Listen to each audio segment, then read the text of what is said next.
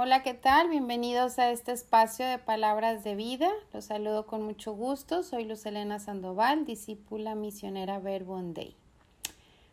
Hoy vamos a meditar el Evangelio de Marcos, capítulo 6, de los versículos 17 al 29. Vamos a ponernos en presencia del Padre, del Hijo y del Espíritu Santo. Amén.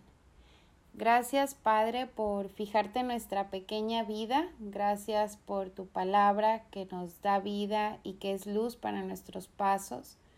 Concédenos por tu infinito amor que cada día podamos encontrarnos con Cristo, nuestro Salvador, y que con confianza y esperanza nos dejemos conducir por su camino de justicia y de verdad.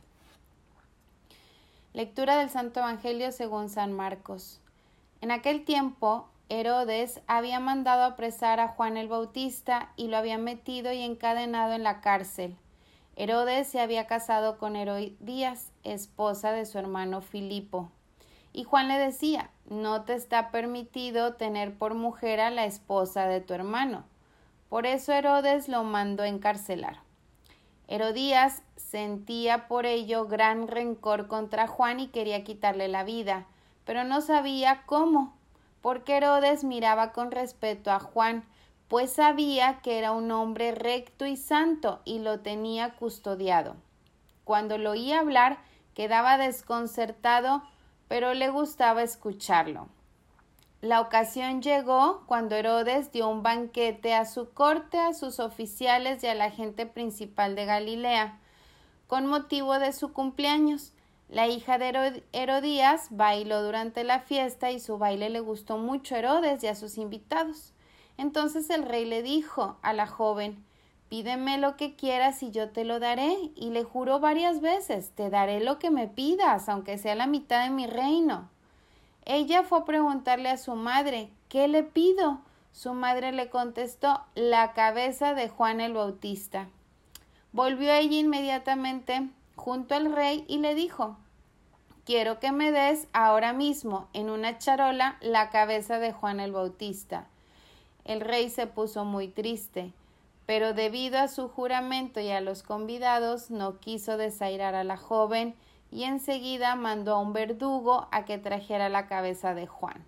El verdugo fue, lo decapitó en la cárcel, trajo la cabeza en una charola, se la entregó a la joven y ella se la entregó a su madre. Al enterarse de esto, los discípulos de Juan fueron a recoger el cadáver y lo sepultaron. Palabra del Señor. Gloria a ti, Señor Jesús. Este pasaje del Evangelio de Marcos que hemos escuchado nos pone delante de uno de los grandes problemas que enfrentamos los hombres. La valentía de ser contra la cobardía de quedar bien. Muere un hombre, Juan el Bautista, por ser valiente al denunciar el mal proceder del rey.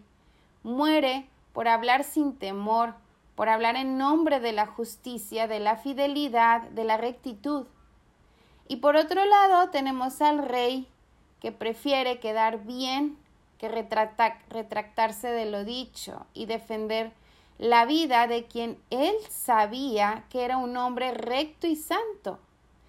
Cobarde y siente tristeza, esa tristeza que profundamente sentimos cuando preferimos actuar por el que dirán, la tristeza que nos da cuando no somos libres de ser y actuamos o somos, hacemos lo que otros dicen por encajar, por quedar bien, por no meternos en problemas, por ser aceptados en un grupo determinado o por defender intereses personales, individuales, egoístas en muchos momentos.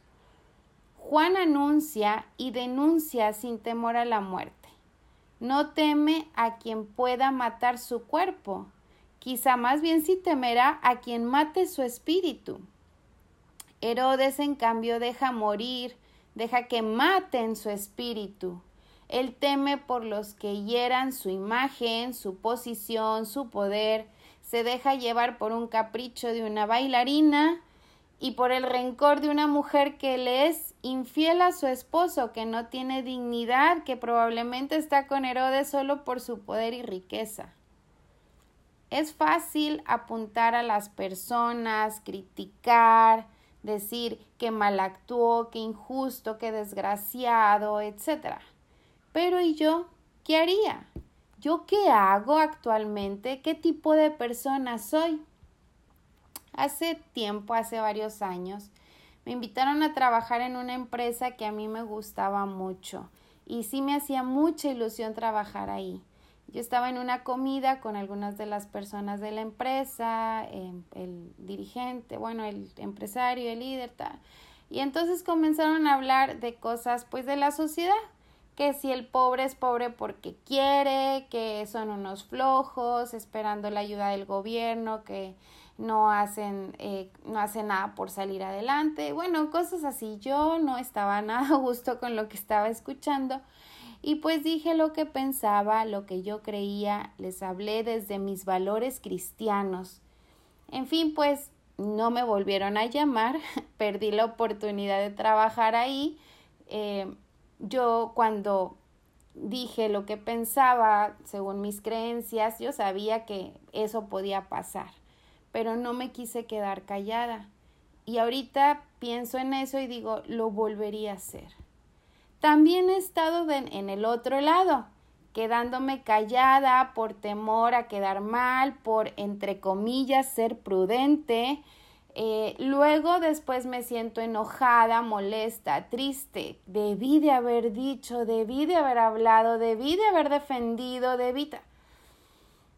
Jesús lo dice en el Evangelio muy claro, ahí en el, en el, Evangelio de Mateo capítulo 12 versículo 30 dice Jesús, el que no está conmigo está contra mí y el que no recoge conmigo desparrama. No existe el terreno neutral. O somos cristianos de tiempo completo defendiendo la justicia, la paz, la inocencia de los niños, la verdad, el respeto, o somos cristianos mediocres, cobardes, que nos escondemos, que nos callamos, dejando que nuestros niños y adolescentes consuman cuan, cuan idiotes, perdón por la palabra, salga en las redes sociales, permitiendo que la muerte llegue a los no nacidos, resignados a la situación de una sociedad, lo que sea, pero que nuestros intereses no se vean afectados, que nuestra imagen, nuestra posición no se afecte algo como Herodes. No se vale quejarse de la sociedad ni de los gobiernos si no somos capaces de actuar, de denunciar, de estar con Jesús, de recoger con Jesús, de defender la verdad, la justicia y la paz. ¿Qué tipo de cristiano quiero y opto por ser?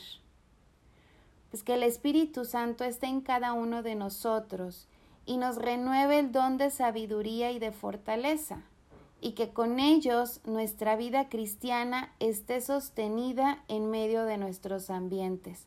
Que así sea.